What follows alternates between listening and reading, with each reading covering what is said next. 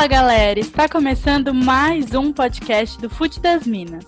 Por conta da pandemia do novo coronavírus, o Campeonato Brasileiro Feminino A1 foi interrompido no dia 15 de março, durante a quinta rodada. Após a paralisação de cinco meses e meio, o campeonato retornou na última quarta-feira, dia 26. Eu sou Fernanda Gazel. E eu sou Vitória Soares.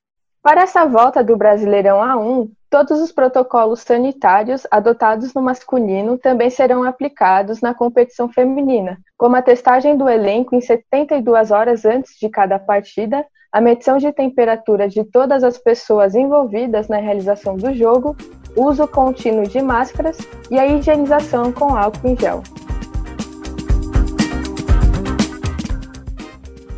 O campeonato, que vai seguir até o dia 6 de dezembro, promete ser bem disputado.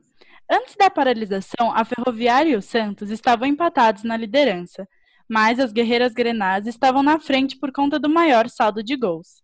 Para nos ajudar a entender sobre a volta do Campeonato Brasileiro, convidamos a Emília Souza, que é estudante de jornalismo e faz parte da equipe do Fute das Minas. Ela tem feito a cobertura dos jogos do Brasileirão em nosso Twitter. Seja bem-vinda, Emília, muito obrigada por topar conversar com a gente. Eu que agradeço, Gurias. Obrigada pelo convite. Vai ser bem legal conversar um pouco sobre esse reinício do Brasileirão. Bom, o primeiro jogo que abriu a retomada do Brasileirão foi na quarta-feira, dia 26, e foram realizados três jogos que restavam da quinta rodada. A primeira partida foi entre Santos e Aldax. As sereias da Vila golearam Aldax por 5 a 0. E a responsável por marcar o primeiro gol da goleada e da volta do campeonato não foi nada menos que a craque Cristiane. Com a vitória, o Santos assumiu a liderança com cinco jogos e cinco vitórias, já o Audax continua na 14ª posição, sem marcar nenhum ponto.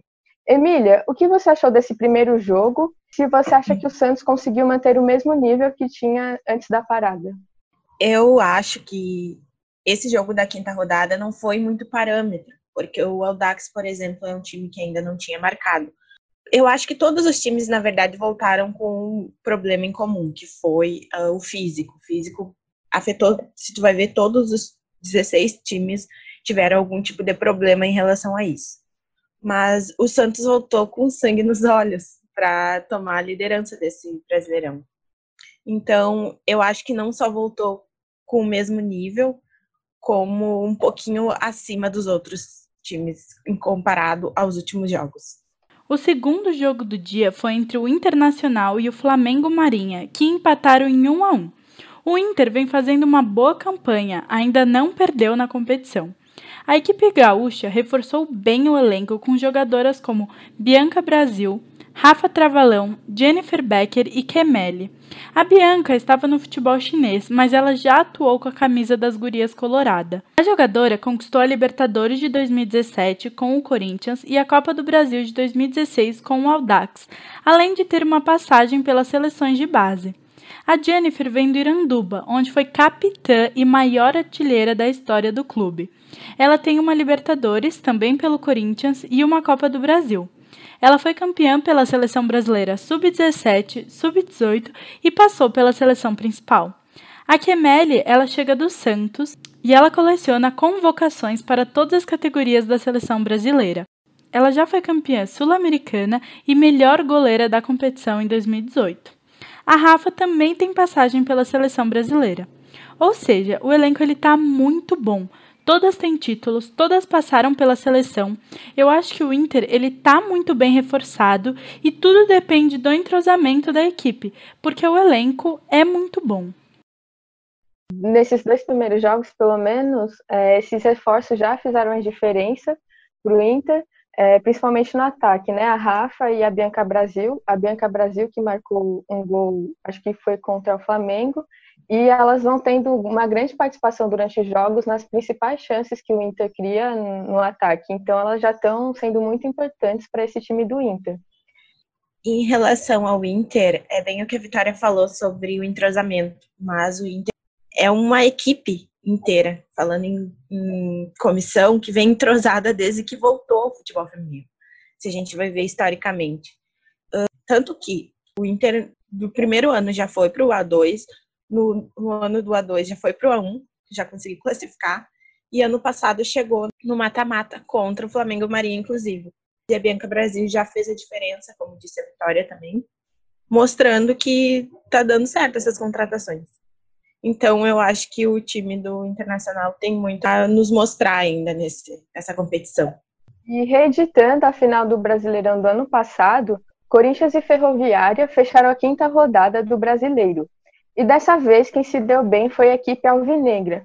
Com gols de Tamires e Adriana, o Corinthians não deu muitas chances para a Ferroviária e conquistou sua primeira vitória nessa volta. Com a derrota, as guerreiras grenás perderam a invencibilidade e a liderança do campeonato.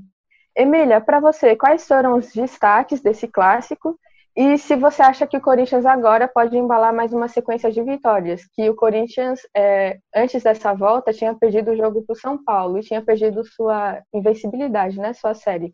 E agora já retornou com, com uma vitória, né? Eu acho que o Corinthians vem para brigar com o Santos lá na frente. Apesar da Ferroviária ser uma equipe muito forte, essa volta ainda está afetando. E a Ferroviária era líder antes da paralisação. Então eu acho que nesse início é muito cedo para voltar naquele ritmo. Eu acho que todas as equipes estão pegando ritmo, mas tem umas que são mais afetadas que, a, que as outras. E é nesse momento em que pode ser que a Ferroviária ainda não consiga chegar no nível em que estava, ou, ou no maior, que o Corinthians vai se aproveitar e vai chegando lá na frente. Eu até estava comentando isso com outras pessoas, que eu acho que é esse momento de quem pode se sair melhor, sabe? A Ferroviária pode dar uma resbalada e o Corinthians se aproveita, o Palmeiras, o Havaí Kinderman também. Mas é o momento de se aproveitar da falta de ritmo de, de muitos, de muitos times. E o Corinthians mostrou, acho que nesse jogo da Ferroviária mostrou que está com um ritmo melhor, pelo menos da Ferroviária e estava muito intenso, principalmente o primeiro tempo, e também a Andressinha, que se destacou muito, né? Ela jogou muito bem, foi uma, ela deu uma assistência, né? Foi muito importante para esse jogo do Corinthians também. Sim, na sexta rodada, inclusive, que daqui a pouco a gente vai falar, a Andressinha também já conseguiu marcar. Tá tudo se encaixando assim no Corinthians. Na sexta rodada, a Ferroviária também não foi bem, o que mostra que é, a pandemia realmente afetou o time, as condições físicas das atletas. Mas depois desse panorama da quinta rodada, vamos falar sobre os destaques da sexta rodada. A sexta rodada começou no sábado com um duelo entre o Cruzeiro e o Grêmio. E um fato histórico que marcou a partida foi a primeira vez que a equipe do Cruzeiro jogou uma partida oficial no Mineirão. Apesar de sair na frente do placar, o time mineiro acabou sofrendo a virada e perdeu o jogo por 2 a 1. E com a vitória, o Grêmio conseguiu encostar na parte de cima da tabela, já ocupando a sexta posição com 12 pontos e somando quatro vitórias e duas derrotas. Emília, como que você avalia o início da equipe tricolor no campeonato e vocês acham que elas podem chegar longe? Eu avalio muito bem, inclusive, porque o Grêmio foi uma das, se não a última, a equipes a voltarem a treinar coletivamente. Não faz um mês que eu, as jogadoras se reuniram. Então, eu achei que isso daria um impacto muito grande em campo para o Grêmio, para a equipe gremista. Mas eu consegui notar no jogo que não, não perdeu aquele ritmo, aquela coletividade. Eu acho que foi muito importante, tanto que eu vi em entrevistas onde uh, a equipe mesmo fala a importância da, da comunicação dentro de, entre elas, com a comissão. Eu acho que isso fortaleceu muito a equipe gremista já sofreu duas derrotas, mas conseguiu se recompor, assim, acho que vai dar certo. E além do Grêmio ter saído vencedor no primeiro jogo oficial do Cruzeiro no Mineirão, é histórico, né? Isso. Eu acho muito legal falar disso, porque é difícil hoje a gente ver os clubes que liberam os estádios para as gurias jogarem, mesmo que o time masculino não tenha jogo naquele dia ou naquela semana. Então é bem legal essa valorização, fora toda a movimentação que o, que o Mineirão, que as redes sociais do Mineirão fizeram para receber tanto a, a equipe feminina do Cruzeiro quanto foram bem receptivos com a equipe feminina do Grêmio. Achei isso muito legal. Então é bem legal a gente valorizar isso. E para quem pensou que o Grêmio chegaria só para né, compor o número, eu acho que vai dar uma surpreendida, porque, como eu estava dizendo, é o momento de assim engatar aproveitar enquanto as outras equipes estão ainda se adequando a essa volta, a todos esses protocolos, conseguir o maior número de pontos possíveis. E também a tabela, né? Porque, tipo, da quarta posição até o oitavo, que é o São Paulo, todos os times estão com 12 pontos. E o Grêmio está com 12 pontos também. Então, como a diferença é muito pequena, dá para aproveitar esse embolado que está no meio da tabela e conseguir, né? Subir mais, né? É, outro time que está aí subindo na, na tabela e encostou na briga pela parte de cima foi o Palmeiras. A equipe Alviverde ela entrou em campo contra a Ponte Preta, que é a lanterna da competição. E o destaque da partida foi a atacante Carla Nunes, que marcou dois gols na goleada de 4 a 1. Com resultado, o time do Palmeiras também tem 12 pontos e foi para a quarta posição, ultrapassando o Corinthians. Lembrando que o Palmeiras perdeu o atacante Bia Zanerato, mas conseguiu se reforçar bem contratando a zagueira Janaína Queiroz, que se destacou no Braga de Portugal, e a meia Camilinha, que já foi convocada para a seleção pela técnica Pia. E a partida que fechou o sábado foi entre Vitória e Iranduba. Jogando fora de casa, a equipe de Manaus conseguiu um resultado muito importante. Venceu o jogo por 3 a 0 e saiu da zona do rebaixamento, pulando para a décima posição com 10 pontos. Já a equipe baiana ainda não conquistou nenhum ponto e continua na penúltima posição da tabela.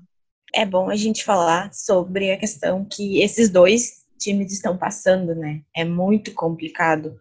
Então, chegar o Iranduba, sim, surpreendeu. Sabendo que é uma parceria que agora o Iranduba fez com a 3B, né? Que é seu rival, isso é muito legal da gente falar que eu acho que só no futebol feminino teria, não sei se a gente veria isso no masculino, mas é legal o quanto o futebol amazonense está se unindo para se manter na elite do futebol brasileiro. E o, o Vitória ainda não pontuou, isso eu particularmente fico chateada, porque é uma situação muito complicada que as jogadoras vivem. O elenco delas é, é de jovens, se eu não me engano, uma média de idade de 17 a 18 anos, então é bem complicado, assim. Eu fico particularmente chateada com tudo que Vitória passa, mas é do jogo, né? É muito triste ver a situação que os dois clubes estavam passando, tanto Vitória quanto o Iranduba. O Iranduba ainda teve ajuda. A gente conseguiu é, falar com os dois diretores, tanto do Iranduba quanto do 3B. Então, fica aí no podcast que vai ter o que eles falaram, a importância dessa ajuda para o clube. E infelizmente o Vitória não teve a mesma sorte, digamos assim, e continua com problemas em relação às jogadoras, ao pagamento dos salários, o que é muito triste. E no domingo tivemos mais partidas da sexta rodada. E o destaque foi o Havaí Kinderman, que tirou a invencibilidade do Santos no campeonato. Em um jogo equilibrado, a equipe de Santa Catarina conseguiu segurar o forte ataque santista. Mesmo com uma jogadora expulsa aos 33 minutos do segundo tempo, foi o Havaí Kinderman que venceu o duelo por 2 a 1. Com o resultado, o time catarinense subiu para a segunda posição com 13 pontos, ficando atrás do Santos, que mesmo com a derrota se manteve em primeiro. Emília, como essa derrota do Santos pode mexer na disputa pela liderança? Eu acho que é um conjunto, tanto a derrota do Santos quanto a vitória do Corinthians. Isso dá uma balada lá na, na parte de cima da tabela. Então, eu acho que é um momento do Corinthians se aproveitar disso tudo. Não que considere que o Santos tenha sido inferior. Eu acho que é muito do mérito do Havaí Kinder. Foi uma questão do equilíbrio que todo aquele jogo deu. Então, a gente tem que dar esse mérito também à equipe do Havaí. E vai chegar um momento que o Santos vai encontrar os times do seu nível, né, dentro do campeonato. A Ferroviária já foi, hoje está um pouquinho abaixo, mas acredito que não vai ser por muito tempo. Então, é tudo a questão do, do jogo. São equipes muito boas que a gente tem no Campeonato Brasileiro. Então, vai chegar um momento dessa estremecida. Eu admiro bastante a equipe do Havaí, que segurou, que conseguiu assim mostrar para que veio. E eu acho que isso é bem importante e o Corinthians cada vez mais se aproximando, né? E é muito legal, né, ver essa diferença na parte de cima da tabela, porque a gente sempre vê Ferroviária, Corinthians, e agora a gente está com Santos, com a Vai Kinderman. É muito legal ver o quanto essas equipes estão melhorando e estão ultrapassando clubes que têm uma tradição gigantesca na competição, mas ainda tem algumas rodadas, então vamos ver o que vai acontecendo. E quem ganha é o futebol feminino, né? Então é, é bem legal a gente falar sobre isso. Somos todos nós que ganhamos, de ver todas as equipes num equilíbrio maior assim na competição. E outro time que conseguiu um grande resultado foi o Internacional, que venceu a equipe da Ferroviária por 2 a 1 fora de casa. Mesmo saindo atrás do placar, o Inter pressionou a equipe de Araraquara e conseguiu virar o jogo nos minutos finais, contando com a falha da goleira Luciana. Com a segunda derrota seguida, a Ferroviária acabou caindo para a terceira posição, ficando com 12 pontos, enquanto o time gaúcho foi para sétimo, também com 12 pontos. Emília, qual a importância dessa vitória para o Inter e como que essa segunda derrota seguida da Ferroviária pode afetar ela na briga pelas primeiras posições? Eu acho que deu muita confiança ao time do Inter vencer o até então líder, né? Vencer fora de casa. Então, isso pode trazer um, um embalo ao time gaúcho. E agora na próxima rodada elas ainda enfrentam o Vitória, que é um time que ainda não pontuou, tá na parte de baixo da tabela, eu acho que vai trazer um embalo bem grande, assim, para as gurias. Ferroviária é tudo que a gente já vinha conversando, né? A parada afetou bastante elas, então eu acho que pode dar uma estremecida Tivemos também a partida entre o São Paulo e o Minas e Cesp. Jogando em casa, o time tricolor venceu a equipe de Brasília por 2 a 0. Mas outra coisa chamou atenção neste confronto. Na sexta-feira que antecedeu o jogo, o Minas divulgou que 10 atletas testaram positivos para o Covid-19. Isso fez com que o time tivesse vários destalques para o jogo. Emília, você acha que foi correto a partida acontecer mesmo com essa grande quantidade de jogadoras que ficaram fora? Antes de tudo, a gente está aqui, claro, falando de futebol, que no momento é o assunto e tal, mas a gente tem que relembrar que talvez não fosse o momento de voltar ao futebol, né? Porque apesar das coisas estarem diminuindo no Brasil, ainda são 120 mortes. E o número tem, apesar de crescer mais lentamente do que cresceu há meses atrás, segue crescendo. E isso é preocupante para a saúde da população e das atletas e da, de todas as comissões envolvidas nos jogos de futebol. Esse foi um, um, problema que já tinha acontecido na Série B do Campeonato Brasileiro, aconteceu na Série A, aconteceu erro nos resultados dos testes e, claro, era óbvio que isso ia acontecer no, no feminino. Não aconteceu em muito mais equipes, mas imagina, 10 atletas não puderam jogar. Isso é um desfalque grande para o time, é, é perigoso para toda a equipe que estava envolvida, que tiveram contato com elas. E por mais que a gente fale em, em, distanciamento, a gente sabe que não é isso que acontece. Eu vejo que tem gente que, isso nos jogos de futebol em geral, ah, tem todas aquelas regras de não ter o abraço e coisa, mas no calor do jogo, isso aconteceu lá no campeonato alemão, quando voltou o futebol. Era nítido que isso ia acontecer. Parece que falaram sobre as regras no começo e agora ninguém liga e vai acontecer e é triste. Isso pode ter um resultado muito pior no futuro. Esperamos que não, claro que não. E, obviamente, isso afetou no, no time do Minas. Eu acho que talvez não afete tanto só no campo quanto fora. Tu recebe a notícia de que 10 uh, colegas ali, parceiras de time, não podem atuar naquela rodada. Imagina a tua cabeça para ir jogar um futebol na, no retorno sabe? Eu acho que é bem, é bem complicado tudo isso. É uma discussão que já foi colocada várias vezes por muitas pessoas, mas parece que não, não adiantou. Então, o que a gente tem que fazer é torcer para que isso aconteça cada vez menos e que tudo isso diminua, né? Tanto dentro de campo quanto fora. E uma coisa que acho que ainda agrava mais a realidade do futebol feminino é que nem todas as equipes têm estrutura e estão passando por dificuldades financeiras. Imagina se fosse, por exemplo, um Vitória que tivesse 10 jogadoras fora. Ia ser muito maior o, o estrago disso.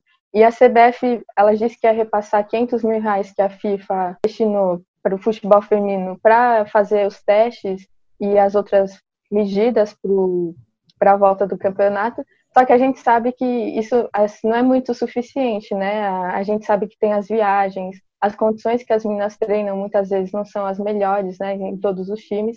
Então é muito complicado e realmente, como você falou, a gente torce para que não aconteça o pior, né? O último jogo da sexta rodada ficou entre o Flamengo e o Corinthians. O Corinthians ele vem demonstrando um futebol muito bom, como a gente já falou. Ele ganhou esse jogo por 3 a 1 e a gente teve uns destaques e o gol mais rápido da história do Brasileirão aos 14 segundos feito pelo Vicky Albuquerque. Emília, o que você achou desse jogo, desse gol e do Corinthians na partida? Foi incrível, né? Parabéns para Vicky que bateu o recorde. E assim, o Corinthians se destacou imensamente no início da partida, assim, no primeiro tempo. Tanto que, né, foi merecida a vitória do 3 a 1 Tanto foi merecida para a vitória, do, do mérito de ter feito os três gols, quanto de ter segurado, porque no segundo tempo eu acredito que o físico interferiu bastante e a equipe do Flamengo se aproveitou disso. A maior parte do segundo tempo a gente vê a equipe do Flamengo uh, atacando. O bom é que foi a equipe do Corinthians se defendendo, então deu um equilíbrio para que a vitória desse certo. Essa foi a demonstração de que é o momento do Corinthians no, no Campeonato Brasileiro.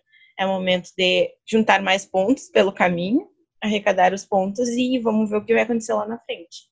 E a gente convida todos os ouvintes para acompanhar os próximos jogos e o restante do campeonato lá no nosso Twitter, com a Emília, que nos ajudou muito, deu um show nesse episódio, nos ajudando a entender um pouco como foi essa volta.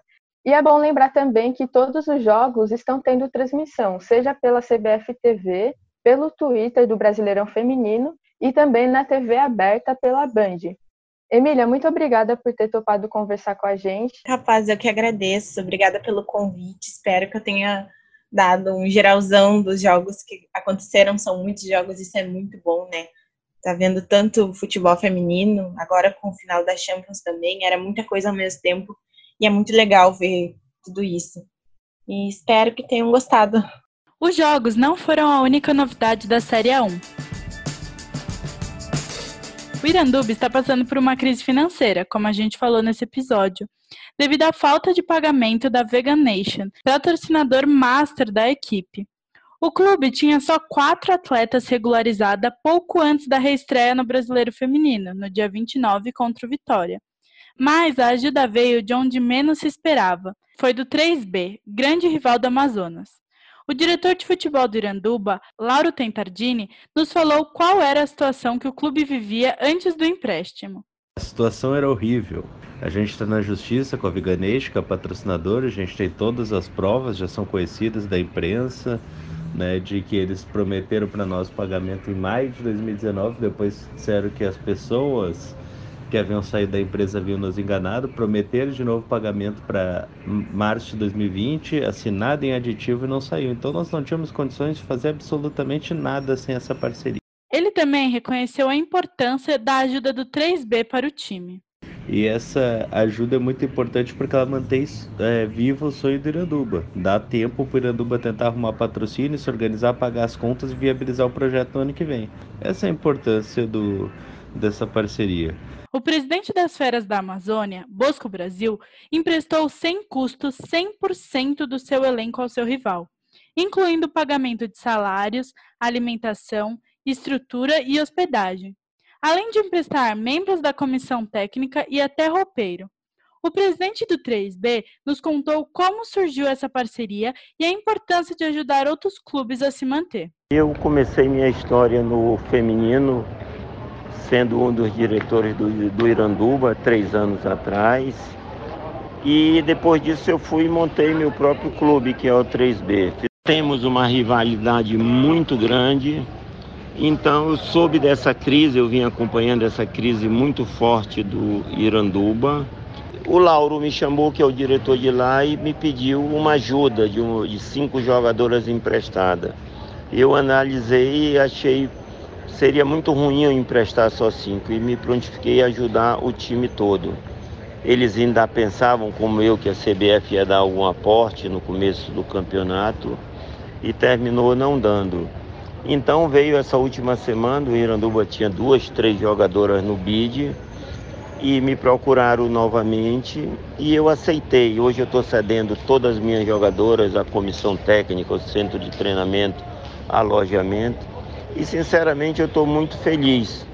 Torço que o Hulk saia dessa situação, senão o futebol amazonense fica sem uma bandeira muito forte e praticamente acaba o futebol feminino. Eu não, me, eu não consigo me ver sem o Hulk disputando o campeonato amazonense.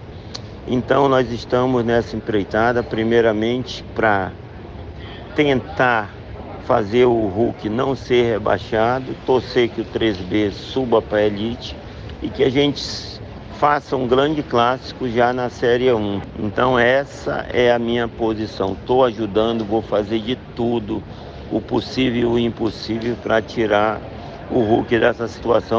Eu acho que o 3B deu um exemplo para o futebol do resto do país, sem ego, sem com muita modéstia, ajudando. É um clube é, do futebol, todo mundo passa por dificuldades e essa hora é hora de a gente se unir e tocar o futebol feminino. Estou bem feliz, mas bem feliz mesmo dessa ajuda. Saindo do Brasil e indo para a Europa, nesse domingo teve a decisão da Champions League feminina. Pela sétima vez, o Lyon levantou a taça. As Leoas venceram o time alemão Wolfsburg por 3 a 1. Os gols das francesas foram marcados por Le Sommer, Kumagai e Gunnarsdottir, enquanto Pop descontou para as alemãs. Com a conquista, o Lyon amplia sua vantagem como o maior campeão da Europa, com sete títulos, sendo cinco deles consecutivos. Realmente ninguém segura essa equipe, é impressionante o que elas vêm fazendo na Europa. E assim a gente encerra mais um podcast do Fute das Minas. Eu queria agradecer a todos vocês que escutaram até aqui. A gente volta semana que vem para comentar mais sobre o futebol feminino no país e esperamos por vocês. Para mais notícias e informações sobre futebol feminino, não esquece de acessar o Instagram, arroba das Minas, o nosso Twitter e o site www.fuxedasminas.com.br. Fica por aqui o podcast do Fute das Minas. Obrigada e até semana que vem.